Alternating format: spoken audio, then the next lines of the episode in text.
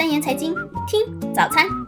每天早上八点钟，三言主播三小姐带您一起回顾区块链领域在过去二十四小时有哪些最新动态。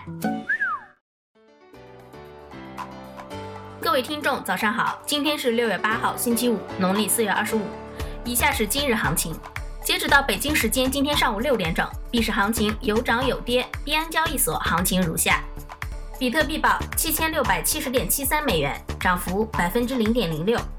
以太坊报六百零二点三一美元，跌幅百分之零点六二；瑞波币报零点六七美元，涨幅百分之零点二三；比特币现金报一千一百三十七点五四美元，涨幅百分之零点五七。；US 报十四点二五美元，涨幅百分之二点四一；莱特币报一百二十点四四美元，跌幅百分之零点八三。以下是今日快讯。首先是时事方面消息，据福布斯消息，在福布斯之前发布的全球公司两千强名单中，有众多公司均在探索区块链技术。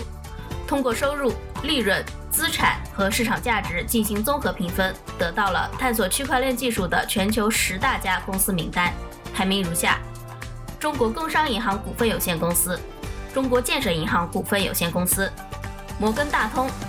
伯克希尔哈萨韦公司、中国农业银行股份有限公司、美国银行、富国银行、苹果公司、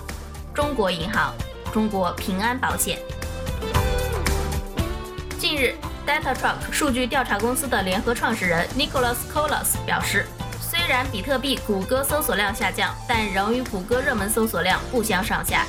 近一个月，比特币搜索高于歌手毕斯昂的搜索量。只比美国总统特朗普低几个点而已，并且在今年的大部分时间，甚至超过了世界杯的关键字搜索。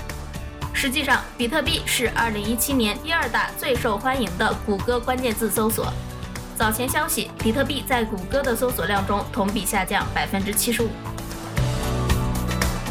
接下来是相关政策方面。日前，广东佛山市禅城区政府与广东好多分科技有限公司签署合作协议。共同推进区块链产业战略落地，双方计划在电子政务、行业应用、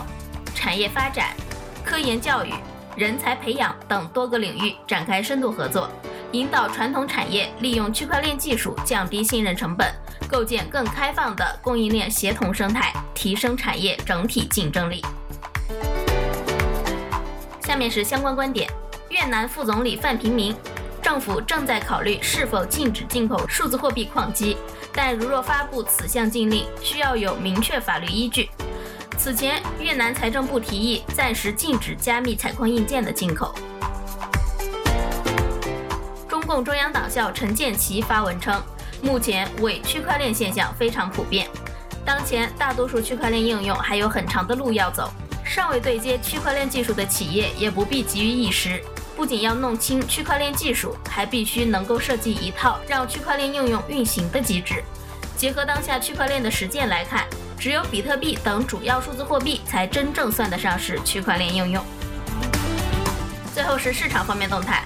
六月五日，包括三明治巨头赛百味在内的多家食品公司宣布，将与 SaaS 供应链服务提供商 FoodLogicQ 合作，进行一个实验项目。以测试区块链技术的应用如何提高食品行业供应链的透明度。据悉，该实验项目将于今年三季度开启。据韩联社报道，韩国警方公布了对 CoinOne 的审查结果。CoinOne 被指控在2016年11月至去年12月期间提供保证金交易服务，为会员提供使用虚拟货币进行赌博的机会。警方将依照赌博案件进行处理。警方解释称，这是第一起与虚拟货币交易所有关的调查，因此花了很多的时间审查法律。